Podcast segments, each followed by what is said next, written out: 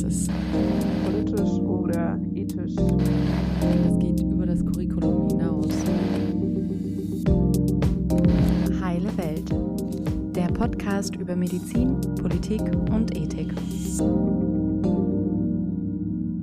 Hallo und herzlich willkommen zu meiner ersten Folge. Ich bin Luisa und heute wird es um Gewalt in der Geburtshilfe gehen. Vielleicht haben ja einige von euch schon mal vom Roses Revolution Day gehört. Dieser findet jedes Jahr am 25. November statt. Dabei werden Rosen vor den Kreissaaltüren von Kliniken abgelegt, um so auf Gewalterfahrungen, die Gebärende während der Geburt machen mussten, aufmerksam zu machen. In diesem Podcast werden wir unter anderem darüber sprechen, was überhaupt gemeint ist, wenn es um Gewalt während der Geburt geht, welche Folgen das für die Betroffenen haben kann und warum es wichtig ist, diesem Thema mehr Aufmerksamkeit zu widmen. Deswegen möchte ich bereits an dieser Stelle darauf hinweisen, dass wahrscheinlich auch Beispiele von Gewalt genannt werden, die auf einige retraumatisierend wirken könnten. Wenn du dies lieber nicht hören möchtest, schalte also besser ab und hör wieder beim nächsten Mal rein. Außerdem werden wir oft den Begriff Frauen synonym für Gebärende verwenden. Wir meinen damit aber selbstverständlich alle Menschen mit Uterus, die schwanger werden können, nicht nur Cis-Frauen. So, jetzt aber zu unserer heutigen Gästin, Claudia Watzel. Sie ist Diplompsychologin, hat unter anderem den Verein Schwere Geburt gegründet und setzt sich sehr aktiv für die Rechte von Schwangeren für eine gewaltlose Geburt ein. Herzlich willkommen, Frau Watzel. Vielen Dank für die Einladung.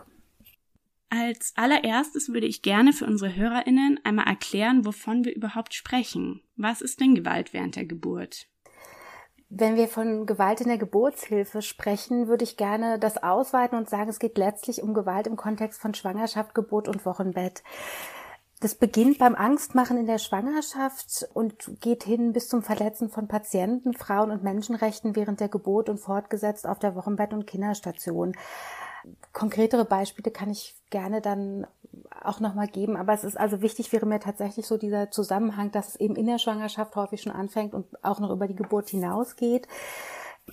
Und dass es eigentlich doch darum geht, sich zu fragen, was eine gute Geburt denn wäre. Also eine gute Geburt oder hinreichend gute Geburt ist geprägt von Respekt für die Frau, für die Gebärende, äh, von Selbstbestimmung und von Frauenzentriertheit.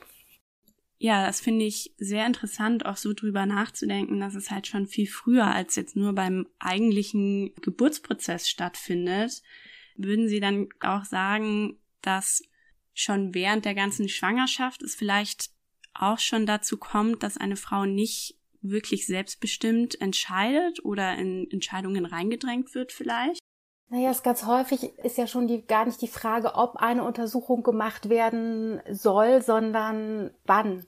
Ja, also Frauen, wenn die zum Gynäkologen, Gynäkologin gehen, um die Schwangerschaft bestätigen zu lassen, dann gibt's den Mutterpass und dann haben Frauen häufig gar nicht mehr die Vorstellung davon auch, dass sie entscheiden, was denn jetzt untersucht wird, ob bestimmte Untersuchungen gemacht werden oder nicht, sondern es ist so ein Automatismus, das läuft dann einfach los und es passiert dann.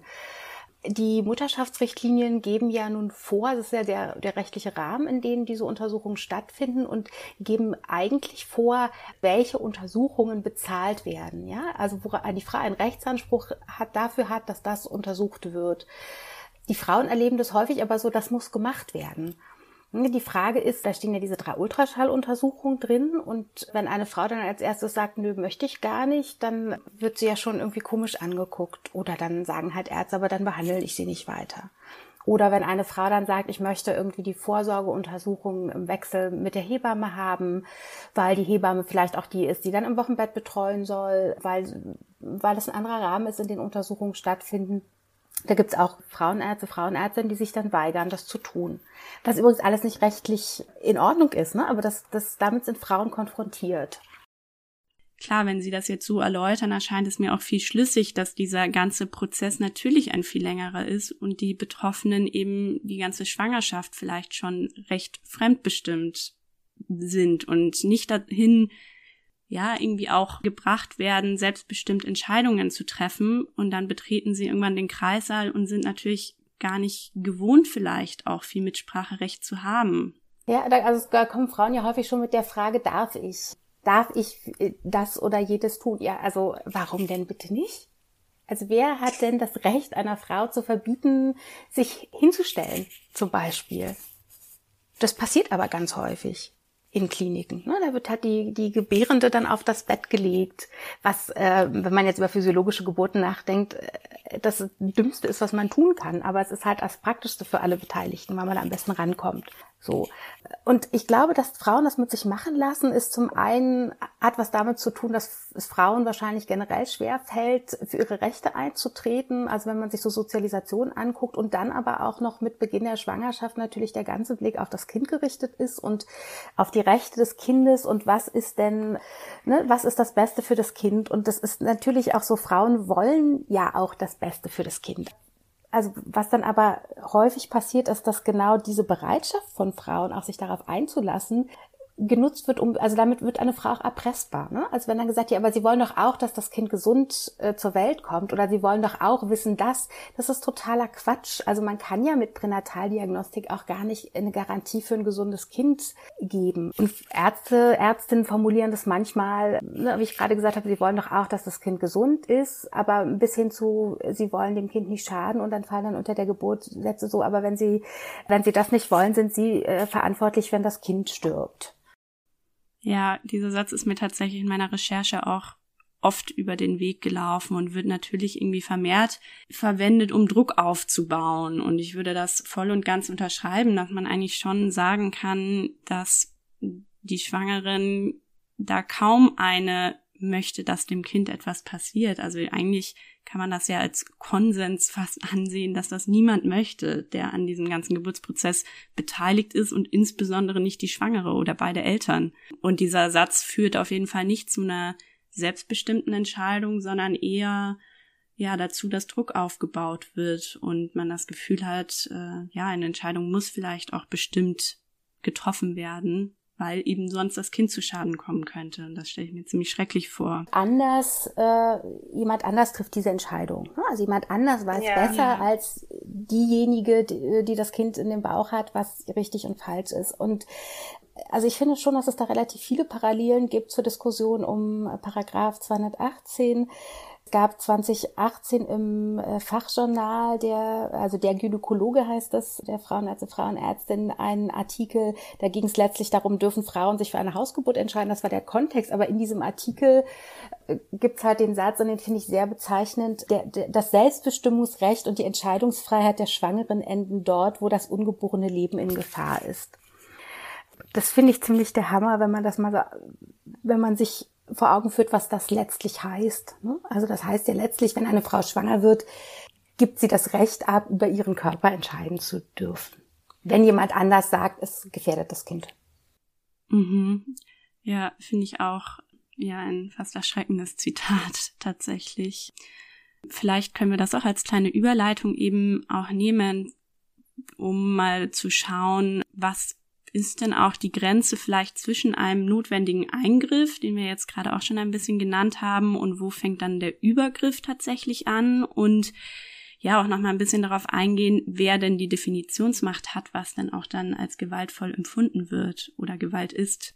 Sie sprechen ganz wichtige Punkte an. Also zum einen die Empfindung, das ist natürlich immer etwas Subjektives. Also ganz, ganz klar ist die Grenze, wo Gewalt beginnt, setzt die Frau, also die, diejenige, die da von der Gewalt betroffen ist. Ja, und das ist dieses subjektive äh, Element im, in der Gewalt. Und dann gibt es natürlich auf der anderen Seite noch objektivierbare, von außen anlegbare Kriterien. Also wenn Sie einen Dammschnitt ohne Ankündigung und ohne Einwilligung machen, dann äh, verletzen Sie Patientenrechte und das ist natürlich objektiv Gewalt. Aber ob jetzt zum Beispiel das Legen eines Zugangs bei Aufnahme Gewalt ist oder nicht, oder von einer Frau als Gewalt empfunden wird. Und in dem Moment, wenn sie empfunden wird, ist es Gewalt. Also das wäre mir tatsächlich sehr wichtig. Das ist etwas Subjektives. Es gibt Frauen, die sagen, das macht mir gar nichts aus, und andere Frauen, die vielleicht vorher auch schon sagen, das möchte ich keinesfalls. Wenn die dann unter Druck gesetzt werden oder das passiert ist, ist natürlich dann eine Grenze überschritten. Ja, da ist es wieder mal eben, dass es vielleicht nicht auf die Intention auch von TäterInnen dann ankommt, sondern einfach das, was dann in dem Fall das Opfer sagt, dass Gewalt war, ist einfach so. Und da kann man nicht drumrum oder nicht debattieren drüber und nicht, ja, das sind dann einfach, ist dann einfach als Fakt zu sehen. Bevor wir jetzt zu sehr schon in Beispiele von körperlicher Gewalt reinkommen, würde ich gerne nochmal zurückkommen auf psychisch-verbale Gewalt. Wir hatten jetzt schon, dass oft Druck aufgebaut wird, psychisch eben mit Sätzen, wie sie wollen noch nicht, dass dem Kind etwas passiert. Ich kann mir vorstellen, dass aber die, die Beispiele da auch noch drüber hinausgehen. Was sind da noch für Formen, die in diese Kategorie fallen würden? Ich glaube, dass der, dass der Punkt Kommunikation schon ein ganz wichtiger ist. Ich glaube, dass Frauen sehr sensibel sind unter der Geburt dafür, was gesagt wird und auch wie es gesagt wird.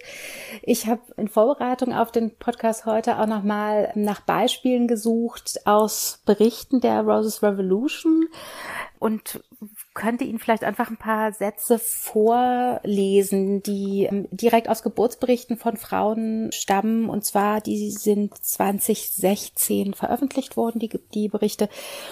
Und wir haben dann mal so Zitate zusammengesammelt. Also ganz klassisch, so schlimm kann es noch gar nicht sein. Also, dass Frauen dann auch abgesprochen wird, was ist. Oder das glaube ich ihnen nicht. Man sieht ihnen den Schmerz nicht an. Manche Frauen halten es einfach nicht aus. Ich bin hier die Fachkraft und Sie als Mutter können gar nicht beurteilen, ob Sie Wehen haben oder nicht. Erzieherinnen sind die Schlimmsten, die diskutieren immer.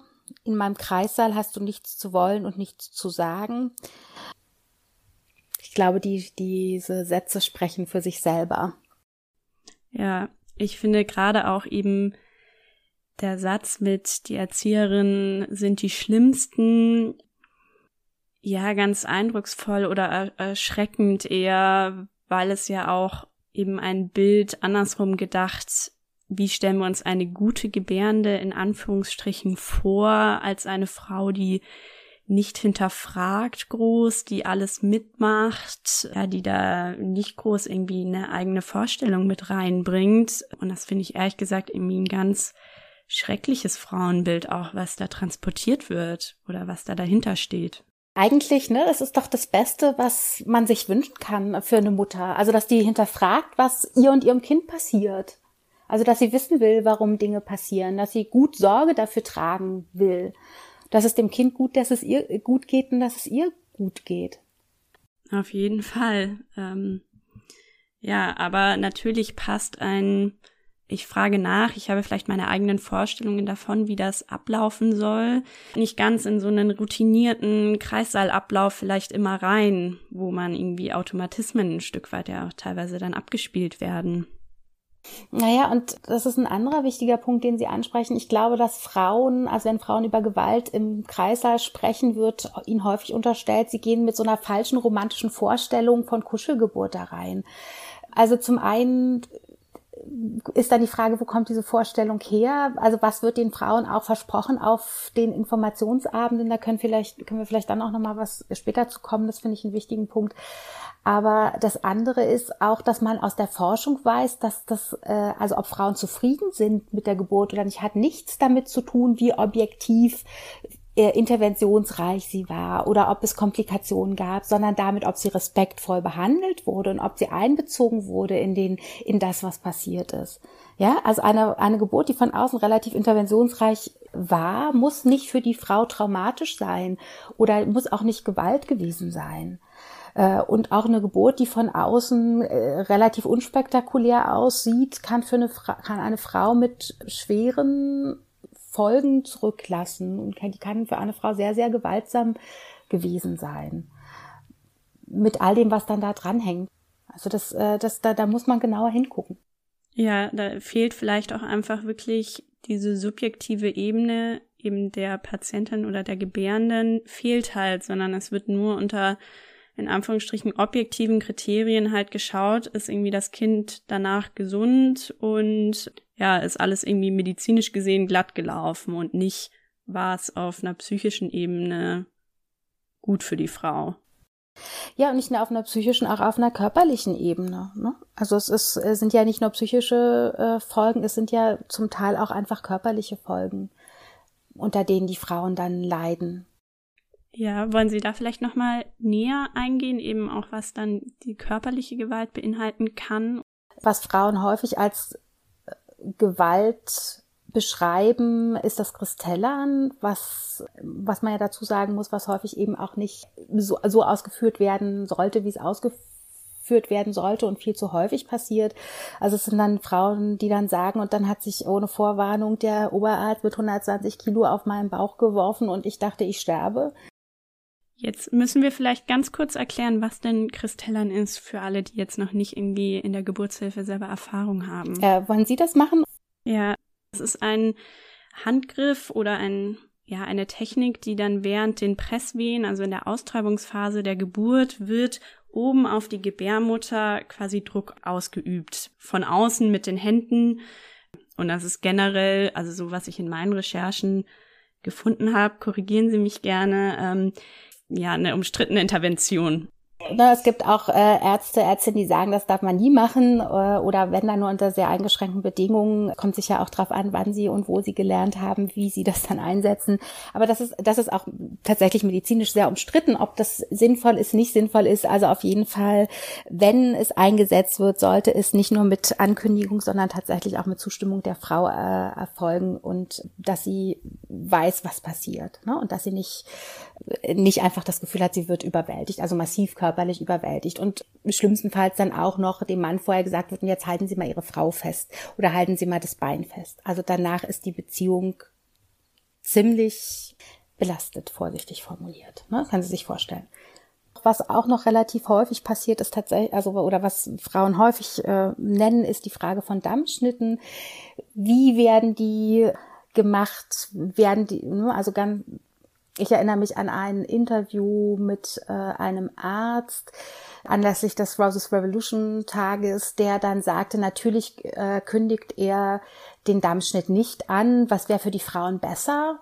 Und das hat mich so erschüttert, weil ein Arzt, der namentlich in den Medien davon berichtet, dass er Patientenrechte missachtet, regelhaft, also der muss sich so sicher sein, dass das nicht geahndet wird, dass er das einfach tun kann. Und das hat mich wirklich sehr erschüttert. Das kann ich mir vorstellen. Das ähm, leitet auch ganz gut über zu dem Begriff, über den ich auch gestolpert bin, von normalisierter Gewalt. Eben, dass gesellschaftlich gewisse Gewaltformen, zum Beispiel eben in der Geburtshilfe, aber auch in anderen Bereichen, einfach anerkannt werden und so hingenommen werden. Das passt da ja sehr gut rein glaube, dass schon Gewalt in der Geburtshilfe so normal ist, dass sie auch häufig gar nicht mehr gesehen wird ähm, oder dann legitimiert wird mit äh, halt Kindeswohl. Ich glaube, es hat was damit zu tun, dass generell Kliniken sehr äh, dem patriarchalen Denken unterliegen, also dass die Strukturen auch so sind, die Sozialisation ist dann so, also wenn man sich auch anguckt, wie wird Geburtshilfe gelehrt, also wie lernen Medizinerinnen, wie lernen aber auch Hebammen Geburtshilfe, also lernen sie noch das, was gewaltfrei ist? Ja, da können wir vielleicht auch später nochmal genauer drauf eingehen, wenn es so um die, wie könnten wir präventiv was verändern. Ich habe noch eine abschließende Frage quasi zu dem, welche Gewaltformen gibt es, da ich mich schon auch natürlich irgendwie gefragt habe, eben mit dieser medizinischen Brille auch auf. Ich kann noch nicht ganz einschätzen, wie oft das der Fall sein mag, aber es gibt doch sicher eben Geburten, wo eben ein schnelles Eingreifen durch Ärztinnen oder Hebammen nötig ist, um Kind oder auch die Gebärde selber eben zu schützen. Und Gibt es irgendwelche Situationen, in denen eben so potenziell gewaltvolle Handlungen gegen die Gebärende ohne vorherige Aufklärung und Einwilligung irgendwie gerechtfertigt sein können? Oder würden Sie sagen, das ist so ein Szenario, das man auch aufmacht, um diese Gewalt weiterhin zu legitimieren?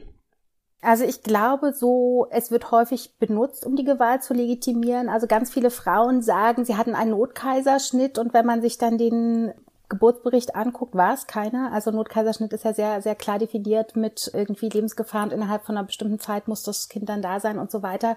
Und es sind dann Frauen, die konnten, ne, also wenn eine Frau vorher noch einen Aufklärungsbogen unterschreiben kann, also egal, ob sie ihn jetzt sozusagen verstanden, gelesen, wirklich aufgeklärt, aber wenn sie das kann, dann ist es kein Notkaiserschnitt mehr. Also wenn es wirklich ein Notfall ist, dann handeln sie natürlich als Arzt oder Ärztin, wie generell, also in der Notaufnahme ja auch. Ne, da holen sie auch nicht erst irgendwie ein Einverständnis ein, wenn es darum geht, dass ihnen sonst der Patient, die Patientin verblutet, dann handeln sie erstmal. aber das sind selten die Geburten, mit denen die Frauen dann hadern, weil das, also das ist ja dann auch erklärbar, das ist im Nachhinein erklärbar. Und selbst in solchen Situationen, die zwei Sekunden, um einer Patientin zu sagen, wir haben einen Notfall und handeln jetzt und erklären ihnen das nachher, die haben sie immer. Das ist auch was, das kann man stoisch einüben, vorm Spiegel zu sagen. Ne? Also wenn sie sagen, ich bin dann aber selber so unter Druck und kann gar nicht mehr und weiß nicht. Das kann man einüben. Das ist, das kann ein automatischer Reflex sein, das dann abzuspulen. Und es ist dann natürlich nicht empathisch und so äh, in, in dem Sinne, weil sie selber mit ganz anderen Dingen beschäftigt sind. Aber das ist im Zweifelsfall so ein Rettungsanker für die Frau, wo sie sich festhalten kann und sagen kann, das war ganz schrecklich, aber da hat jemand zumindest nochmal gesagt, Notfall und wir kümmern uns und dann, da kann sie dann nachher anknüpfen. Und es ist ja häufig, dass so ein Notkaiserschnitt fällt im seltensten Falle vom Himmel, der kündigt sich ja an oder wenn ein Kaiserschnitt notwendig wird, ja, wenn ein Kind schlecht versorgt ist. Das ist ja nicht von äh, topfit auf irgendwie lebensgefährden innerhalb von zwei Sekunden. Das ist ja ein Prozess. Und eigentlich sollte ein guter Geburtshelfer, eine gute Geburtshelferin, ein guter Arzt, Ärztin, Hebamme das sehen und das begleiten. Und äh, hoffentlich dann auch schon vorher verhindern und nicht dann als letztes Mittel zu haben, entweder irgendwie, ich hole jetzt die Sauglocke oder den Kaiserschnitt und äh, was auch immer. Mhm. Ja, ich würde jetzt ein bisschen noch dazu überleiten, eben ob Sie sagen können, wie viele Frauen denn davon betroffen sind. Für mich hat sich fast so ein bisschen angehört, als wäre es eben während einer Geburt leider fast normaler oder wahrscheinlicher Gewalt zu erleben als keine Gewalt. Ja, gibt es da irgendwie Zahlen dazu? Ich würde Ihnen gerne irgendwelche Zahlen geben. Das kann ich nicht. Das ist schwierig. Das ist, glaube ich, so ein Forschungs-, also ein Problem der Datenerhebung, weil wie wollen Sie das gut erforschen. Also ich werfe mal so eine Zahl in den, äh, in den Raum. Das bezieht sich auf Schätzung von Christina Mundlost, eine Soziologin, die hat dazu veröffentlicht, das äh, erste deutschsprachige Buch im größeren Rahmen zum Thema die sagt ungefähr 50 Prozent. Ich würde fast sagen, es sind noch mehr. Ich habe gerade gesagt, es ist schwierig, Daten zu erheben. Das hat was damit zu tun, wie wollen Sie das instrumentalisieren? Ja, also wollen Sie wenn wir über psychische Gewalt reden, wollen Sie dann Fragebogen haben im Sinne von haben Sie psychische Gewalt erlebt oder sind Sie äh, haben Sie verbale Gewalt erlebt? Und da würden viele Frauen dann also den Gewaltbegriff vielleicht für sich noch gar nicht nutzen, weil sie sagen, so schlimm war es nicht. Die haben ja nur gesagt, stell dich nicht so an. Ja, also wo man natürlich, wenn man umgekehrt, wenn man offen das erfragen würde, was haben Sie denn gehört, würde man äh, das kodieren natürlich als verbale Gewalt. Also stell dich nicht so an, sagt man zu, ach, sag mal, zu keinem Patienten. Ja? Also man duzt auch nicht einfach so, man sagt auch nicht einfach so Mädchen. Aber dass die Frauen dann selber das schon als Gewalt labeln würden, ist häufig nicht so. Das ist das eine. Das zweite ist, Sie haben dem äh, in der Anmoderation ja schon die Triggerwarnung vorangestellt. Das gilt natürlich auch für Frauen, die durch so einen Fragebogen gegebenenfalls getriggert werden. Dann ist es auch, wann erheben Sie, ist Gewalt passiert oder ist nicht Gewalt passiert. Also wenn Sie das direkt nach Entlassung aus der Klinik erheben, dann äh, ist es Frauen häufig noch gar nicht so klar. Die haben dann so ein diffuses Gefühl von irgendwas war da schräg, aber die sind so glücklich, dass weder sie noch das Kind gestorben sind, dass sie natürlich nicht sagen wollen würden, äh, das war Gewalt, was da passiert ist. Also das ist ganz, ganz schwierig. Das gibt aus der Schweiz eine Erhebung, die finde ich ganz gut. Da, aus Bern, da wurde erfragt, unter dem Label informellen Zwang, also wo wurde Selbstbestimmung von Frauen nicht gewahrt. Und äh, die äh, hatten eine Rate von, glaube ich, ein Drittel ungefähr, die betroffen waren, also von, von informellen Zwang. Also wo es noch gar nicht um körperliche Gewalt oder so geht, sondern darum, dass Frauen das Gefühl hatten, sie konnten nicht äh, Entscheidungen treffen, ohne unter Druck gesetzt zu werden oder in den Entscheidungen wurden ihnen Selbstbestimmung abgesprochen. Ja, Vielleicht können wir jetzt noch mal ein bisschen darauf zu sprechen kommen, was denn die Folgen von solchen Gewalterfahrungen für die Betroffenen haben können.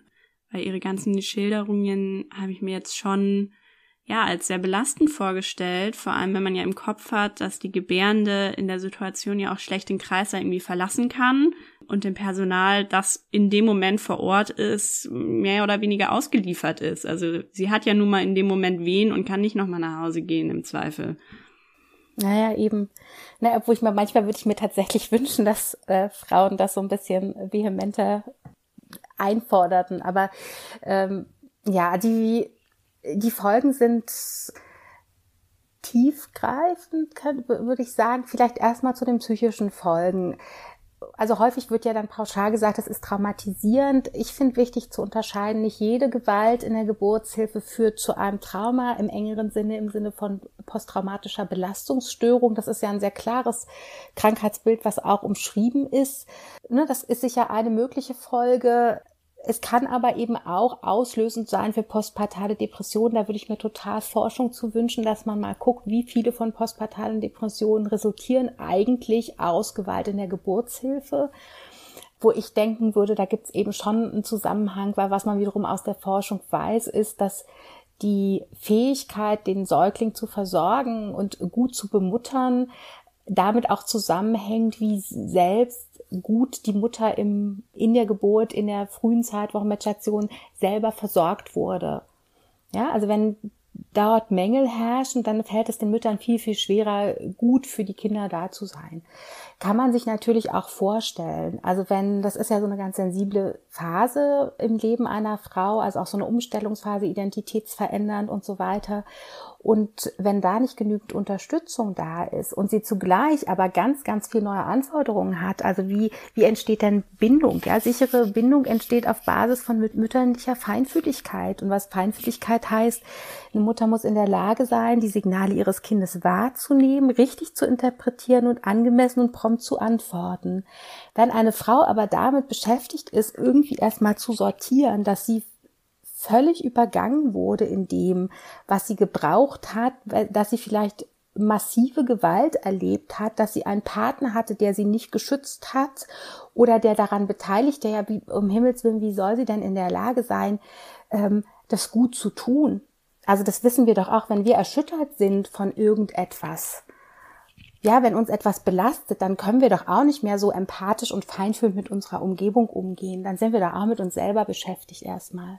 Ja, das scheint mir sehr einleuchtend und geht ja auch auf das zurück, was Sie vorhin schon eben meinten, dass oftmals die Beziehung dann halt zum Partner auch leiden kann. Ja, was wir vorhin angesprochen hatten. Ja. Und das Problem ist dann, dass die Frau kann ja damit nicht mal irgendwo hingehen. Ne? Also, oder wenn dann Therapieangebote voraussetzen, dass sie sich von einem Kind trennt. Also wenn, sie, wenn wir uns jetzt vorstellen, es gab eine traumatische Trennung aufgrund eines nicht notwendigen klinikgemachten Kaiserschnittes als so Folge von so einer Interventionskaskade, dann gab es eine Trennung von Mutter und Kind. Mutter weiß nicht, wo das Kind ist. So, und dann soll, und hat dann panische Angst als Folge. Ne? Kann man sich ja gut vorstellen, dass das entsteht. Und dann wird ihr empfohlen, dann machen sie doch eine Psychotherapie. Aber Kind können sie bitte nicht mitbringen. Ja, aber welche Mutter trennt sich denn von dem Kind, wenn die Trennung dieses Kindes, die nicht kontrollierbar, weil wenn das das Problem ist, dann kann ich das doch nicht als Auflage machen, damit eine Frau therapeutische Hilfe bekommt zum Beispiel. Also da ist ja unser System auch völlig falsch. Ja, wir hatten ja vorhin bei den verschiedenen Gewaltformen bisschen die Unterscheidung zwischen psychischer und tatsächlich physischer Gewalt. Kann man das bei den Folgen auch so sagen oder ist es schon eher eine psychische Belastung, die in den meisten Fällen entsteht? Also ich würde sagen, es gibt keine physische ohne eine psychische, so, aber es gibt zusätzlich zur psychischen häufig auch noch eine physische. Also wenn Sie zum Beispiel, ähm, Dammschnitt wird ja häufig genannt, also schlecht verheilende Narben zum Beispiel, ne, wo es dann auch im Zweifelsfall noch Folgeoperationen notwendig sind. Wenn falsch kristellert wurde, Rippenbrüche, Hämatome, also Statik der Wirbelsäule durcheinander gebracht, wo Frauen dann auch ganz, ganz häufig eben niemanden finden, der das anerkennt als einen Schaden. Was es auch noch gibt, gar nicht so selten tatsächlich einen Kaiserschnitt, wo die Betäubung nicht wirkt. Oh, die Frauen das noch spüren. Ja, das stelle ich mir ganz, ja, einfach sehr, sehr grausam vor. Ich bin auch darauf gestoßen, genauso wie am Anfang, quasi vor oder während einer Geburt, oftmals dieses, sie wollen doch, dass dem Baby nichts passiert, benutzt wird, um Druck aufzubauen, habe ich auch das Gefühl, dass oftmals danach der gleiche Satz dann in der Form von Hauptsache, das Baby ist gesund, auch benutzt wird, um so Gewalterfahrungen teilweise so ein bisschen wieder abzuerkennen ja, stell dich doch nicht so an, was willst du denn, musst es einfach vergessen und das passiert in Deutschland gar nicht und so. Das ist das, was Frauen dann zu hören bekommen. Was tatsächlich das Trauma, also wenn wir über, also wenn es traumatisch war, verschärfen kann. Ne? Also wenn sie jetzt jemandem erzählen würden, sagen irgendwie, oh, der, ne, ich war gestern in der Bahn, der Typ, der hat mich einfach angefasst, das war so widerlich, es war so schrecklich wollen Sie dann, dass dann jemand sagt, ach, irgendwie denk doch nicht mehr dran oder der war bestimmt betrunken oder hast du vielleicht missverstanden? Das wäre ja auch völlig inadäquat als Reaktion. Ne? Weil dann liegt die Schuld wieder bei derjenigen, die das erlebt hat. Ja, ja, das ist auch dieses typische Muster eben von Victim Blaming, dass die, die Schuld dann doch eher wieder zum Opfer hingeschoben wird und ja, vielleicht nicht die Schuld für die Erfahrung direkt, aber zumindest, dass man damit nicht klarkommt. Und das passiert übrigens häufig tatsächlich auch, wenn man mit Ärztinnen oder Hebammen über das Thema spricht. Dann heißt es ja, die Frauen haben halt alle falsche Erwartungen. Nee, die Frauen haben keine falsche Erwartung. Also die ne, erwarten dass, also die haben als Erwartung, dass ihre Rechte gewahrt bleiben. Und ja, das ist eine richtige Erwartung. Und B, wenn es eine falsche Erwartung ist, dann ist die vielleicht tatsächlich auch dem geschuldet, wie sich Krankenhäuser, Geburtsstationen, Geburtshäuser präsentieren. Also solange eine Klinik sich sanfte Geburtshilfe auf die Homepage schreiben kann und parallel Schnittzahlen, wenn wir Kaiserschnitte und Dammschnitte zusammenrechnen, von 50 Prozent hat. Berliner Klinik ja, also was für Erwartungen sollen denn die Frauen haben? Ja, das leitet auch ganz gut über zu meinem nächsten Punkt. Und zwar, ja, dass ich mich so frage, was die Gründe eben für diese Gewalt sind, weil ich würde jetzt schon davon ausgehen, dass einfach die wenigsten Ärztinnen oder Hebammen und auch die Pflegenden diese Gewalt bewusst oder absichtlich irgendwie ausüben. Also ja, und wie kommt es eben dazu, dass dann häufig so Sätze, wie Sie gerade genannt haben, von die sollen sich nicht so haben oder die hatten falsche Erwartungen, dann auch fallen? Wieso gibt es so viele Beispiele für Gewalt? Ich glaube, dass es zum Teil was mit der Sozialisation zu tun hat, also wie Geburtshilfe gelehrt wird, auch erlebt wird und dass ich generell ja sowas, also wie lange gibt es schon die Vorstellung von Patientenrechten im Sinne von, ich muss wirklich Patienten in die Behandlung mit einbeziehen. So lange gibt es ja auch nicht. Also wenn man sich jetzt Ärztinnen anguckt, die schon lange in Kliniken arbeiten oder auch Hebammen, die sind einfach anders sozialisiert und zum Teil lernt sie auch ja eher die Notfälle kennen. Ne? Also ich denke da manchmal, also wenn, wenn äh, verpflichtend machen würde, dass Ärztinnen in der Ausbildung normale, also quasi physiologische Geburten ohne Interventionen erleben würden, würde vielleicht auch die Bereitschaft, selber Interventionen durchzuführen, geringer sein. Also ist ja in Deutschland so, dass nur sieben bis acht Prozent aller Geburten ohne Interventionen ablaufen. Das muss man sich auch mal vorstellen. Also bei allen anderen wird irgendwie von außen irgendetwas dazu getan wenn das so notwendig wäre, wäre die Menschheit schon lange ausgestorben. Äh, das ist das eine. Das zweite ist, glaube ich, dass das Krankenhaus ein sehr patriarchales System ist, das, glaube ich, viel auch mit dem Blick auf Frauen zu tun hat. Und wenn ich sage, es ist ein patriarchales System, auch in dem Sinne von, dass die Frauen, die dort arbeiten, sich dem eben auch unterwerfen und das mittragen. Also das nicht nur im Sinne, dass von Männern Gewalt gegen Frauen ausgeübt wird, sondern das sind genauso Frauen, die Gewalt gegen Frauen ausüben und das eben normal ist. Und ich glaube, also ich glaube tatsächlich, dass wenn Männer Kinder kriegen würden, gäbe es nicht so viel Gewalt, weil das würden die sich nicht bieten lassen. Ja, also eine, also eine Kaiserschnittrate von irgendwie 30 äh, Prozent. Ne? Also es ist eine große Bauch-OP. Also wenn man was minimalinvasiv machen könnte und hätte die Wahrscheinlichkeit, dass aber jede dritte irgendwie minimalinvasive Operation in einer großen Bauch-OP enden würde. Also das wäre nicht lange, wenn das nur Männer wären.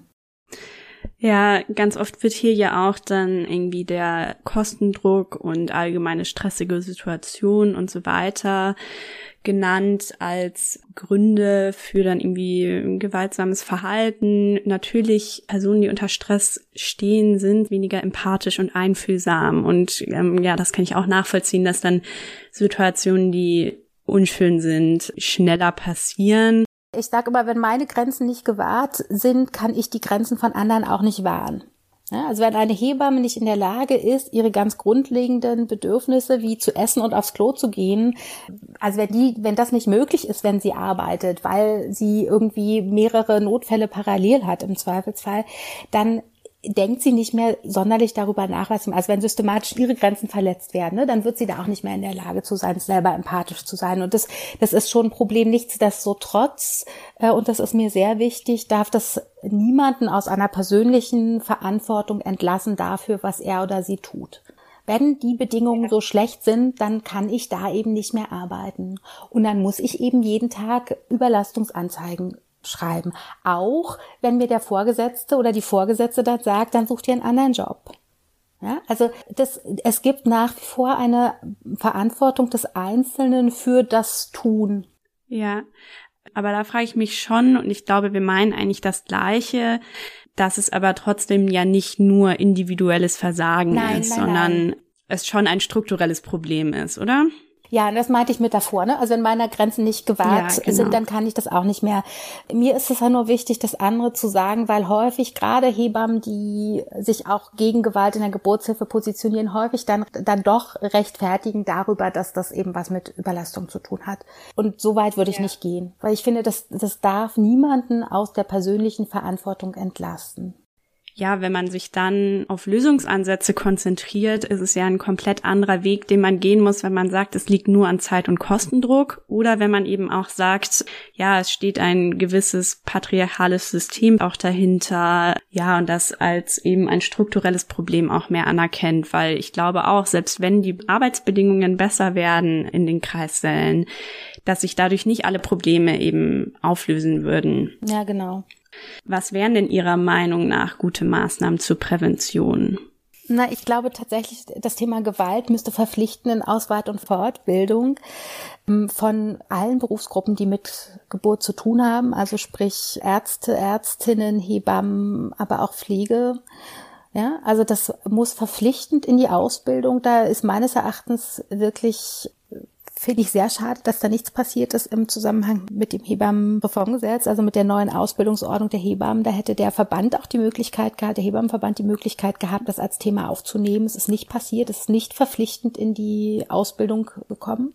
Wie gesagt, bei Ärzten würde es genauso reingehören. Auch verpflichtende Fortbildung zu dem Thema und dann ein Ombudssystem, ein Monitoring, eine Beschwerdestelle, eine Anlaufstelle, also noch gar nicht im Sinne von einer rechtlichen, rechtlichen Verfolgung von Menschenrechtsverletzungen oder Patientenrechtsverletzungen, sondern einfach eine Stelle, wo das gemeldet werden kann, angezeigt werden kann, wo es Konsequenzen hat, durchaus auch verbandsintern. Also der Hebammenverband hat äh, vor einigen Jahren Papier herausgegeben zur äh, also Gegengewalt in der Geburtshilfe und seitdem ist nichts passiert auf struktureller Ebene. Das finde ich wirklich skandalös. Also dass nach außen benannt wird. Das ist ein Thema, wir fühlen uns verantwortlich, wir wollen verpflichtende Supervision zum Beispiel auch.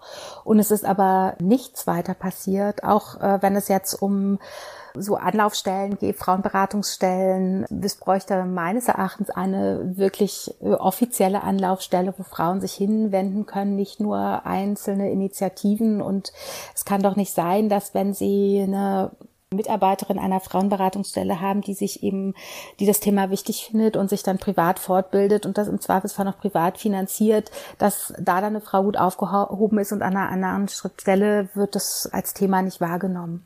Ja, das finde ich ganz ähm, problematisch. Wie gesagt, die, es gab eine sehr eindeutige Handlungsaufforderung mit der Resolution des Europarates. Da ist in Deutschland nichts passiert davon. Also da werden diese Themen eben auch genannt. Mhm.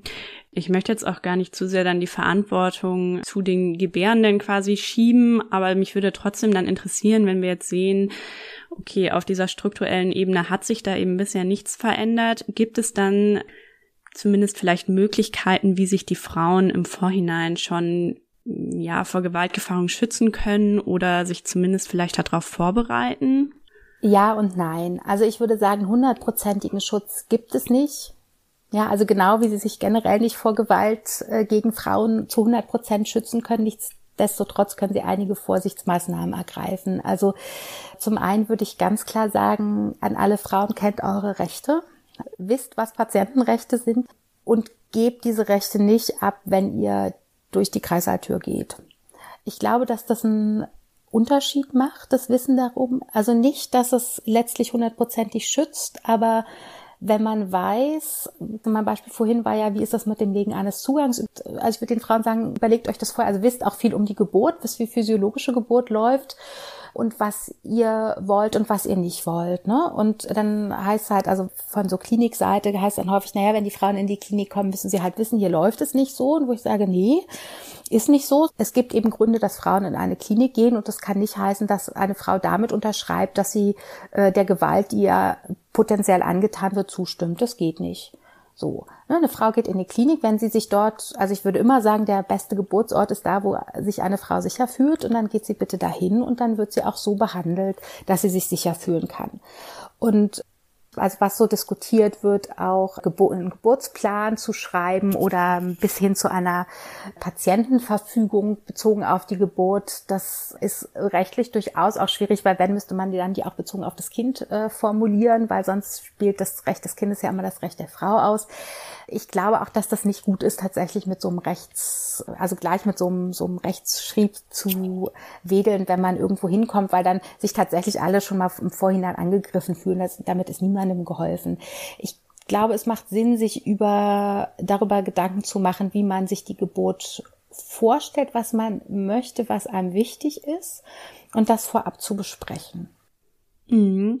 Sie hatten ja gerade erwähnt, dass Sie sagen würden, dass für die Geburt ein Ort, an dem sich die Frau dann wohlfühlt oder geborgen fühlt, wichtig ist.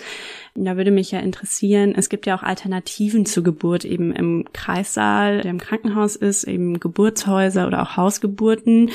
Könnte man da jetzt sagen, dass die Betreuung dann besser ist oder kann man das so pauschal auch nicht sagen? Ich würde gerne sagen ja und fürchte, ich muss sagen nein. Ich kenne leider, also aus der Zeit, wo ich die Rosewrap-Seite noch selber mit äh, betreut habe, genügend Berichte aus Geburtshäusern und von Hausgeburten, wo Frauen über Gewalt berichten. Das äh, finde ich tatsächlich besonders erschütternd, wenn dann die Gewalt in den eigenen vier Räumen, die ja eigentlich ein Schutzraum sein sollten, stattfindet. Also deshalb so pauschal kann man es nicht sagen. Ich würde sagen, tendenziell ist die Gefahr wahrscheinlich größer in Kliniken, einfach aufgrund der Routinen, die dort sind. Je mehr Druck jetzt auch in die außerklinische Geburtshilfe kommt, umso größer wird der Druck auch dort sein. Also wenn dann eben auch die Geburtshäuser aus Angst vor irgendwelchen Konsequenzen dann Frauen zu Untersuchungen drängen und so weiter ist es sicherlich verständlich aus Sicht der Geburtshäuser, aber aus Sicht der Frauen ist es nicht so schön. Und Gewalt kann man überall ausüben. Die sieht vielleicht dann anders aus und es ist dann vielleicht nicht das Kristallan, was da passiert, aber das ist dann vielleicht ne, so das Erpressen mit, du willst doch auch und oder was in Berlin.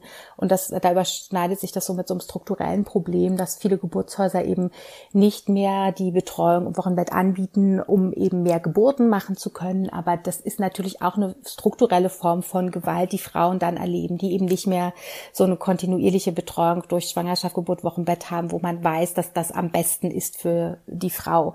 Ne? Also empirisch auch. Das ist dann nicht mehr möglich. Das ist dann keine direkte Gewalt einer einzelnen Hebamme oder einer einzelnen Ärztin, sondern das ist dann eine Entscheidung und damit ist die Frau ja gezwungen, das so anzunehmen oder nicht auf, auf anderer Ebene. Das schneidet sich wahrscheinlich dann auch mit dem generellen Problem von einem Hebammenmangel, den wir in Deutschland einfach haben.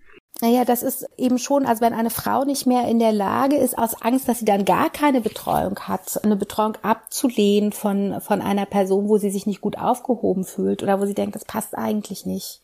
Mhm. Ja, damit würde ich zum Abschluss den Blick nochmal hier auf Deutschland wenden, eben mit was ich jetzt gerade schon meinte, einen generellen Hebammenmangel, der diese Lage natürlich noch verschärft. Ja, aber auch welche Initiativen es denn vielleicht hier gibt, die sich dann eben mit diesem Thema auch auseinandersetzen und sich dem annehmen und ja, wie so das allgemeine Problembewusstsein hier ist. Also die Roses Revolution, das gibt's in Deutschland seit 2013 oder seit 2013 beteiligen sich äh, deutsche Frauen daran. Also das ist sicher schon mal etwas als positiv zu sehen, dass es an die Öffentlichkeit getragen wird. Es gibt mehrere Initiativen und Vereine deutschlandweit verstreut, die sich sowohl generell für bessere Geburtsbedingungen einsetzen, zum Teil auch explizit gegen Gewalt in der Geburtshilfe. Das eine ist halt unser äh, Berliner Verein Schwere Geburt, aber so ein, so ein äh, Dachnetzwerk könnte man sagen, ist das das Netzwerk der Elterninitiativen für Geburtskultur. Das gibt es seit 2017. Da können, äh, da finden Sie Vertreterinnen von auf, äh, aus verschiedenen Gegenden und auch aus verschiedenen mit verschiedenem Hintergrund, die sich für Veränderungen einsetzen. Es gibt ganz aktuell ja die Forderung des AKFs äh, nach einem Geburtshilfegipfel wo es darum gehen soll, eben Geburten in Deutschland anders äh, stattfinden zu lassen, sage ich mal so.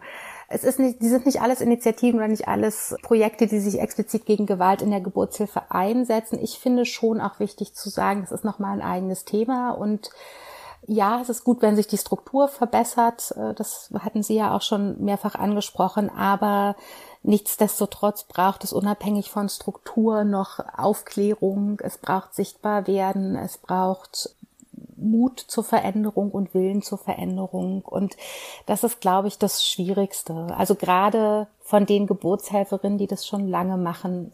also ich glaube, das ist gerade die, die dann engagiert sind, ist besonders schwierig, weil das, glaube ich, heißt, der Wille zur Veränderung, Mut zur Veränderung heißt eben auch anzuerkennen, dass ich früher vielleicht Dinge gemacht habe, die nicht richtig waren.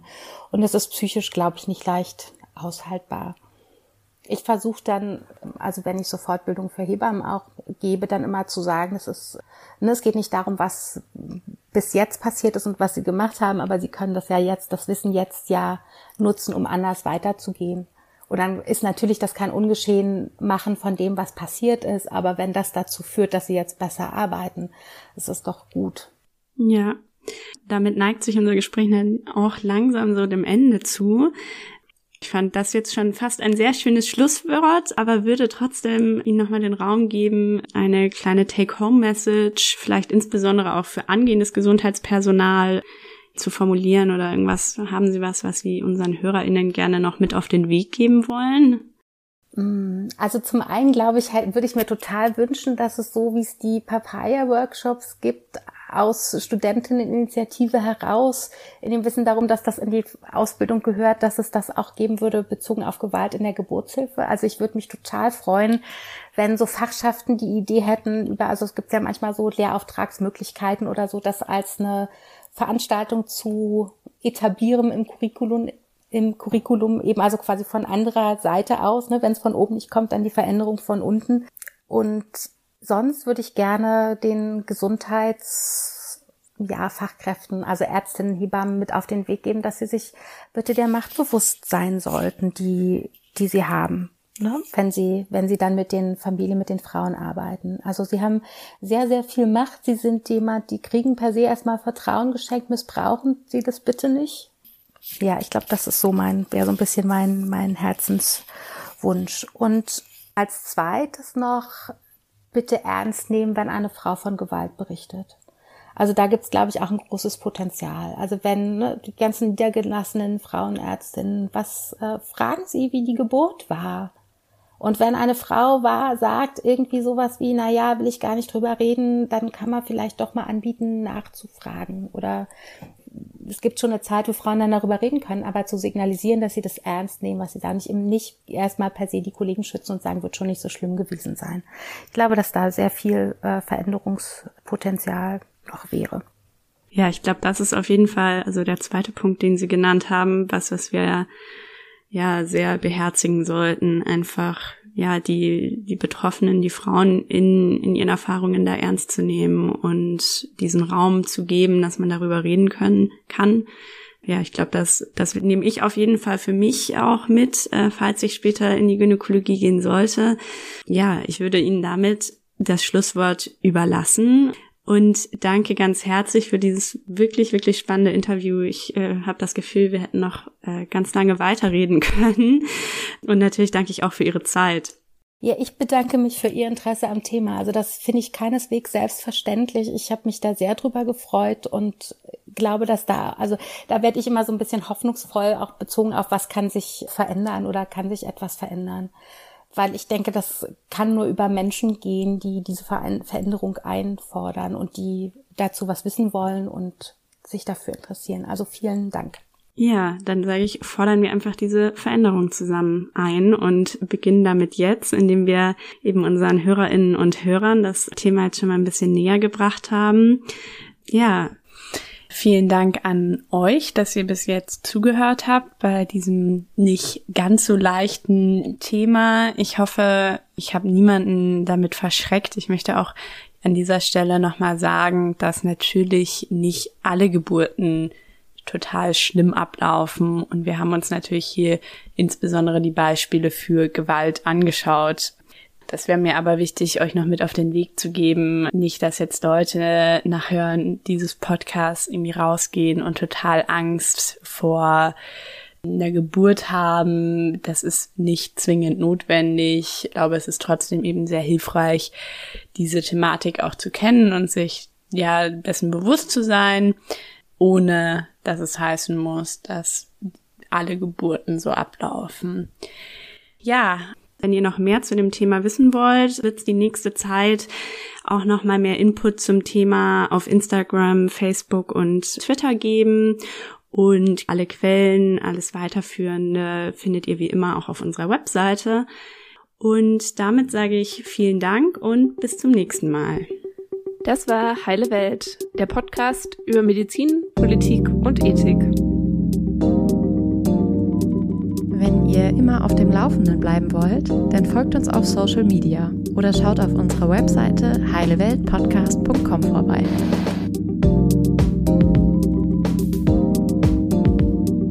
Ihr habt Feedback, Themenvorschläge oder was anderes auf dem Herzen? Lasst es uns gerne per Mail an heile.welt.posteo.de wissen.